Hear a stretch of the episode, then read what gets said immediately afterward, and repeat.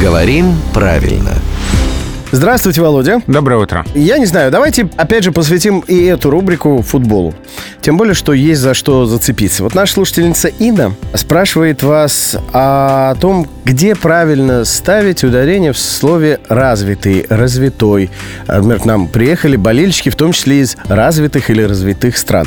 Вот принципиальная разница в чем? Просит пояснить наша слушательница. А, действительно не все так просто, потому что есть слово «развитый», есть слово «развитый», есть слово «развитой». Уф, Сейчас будем разбираться. да. Ну, самое простое — развитый. Это причастие от глагола «развить». э, Можно веревку развить, например. То есть раскрученная, развитая веревка.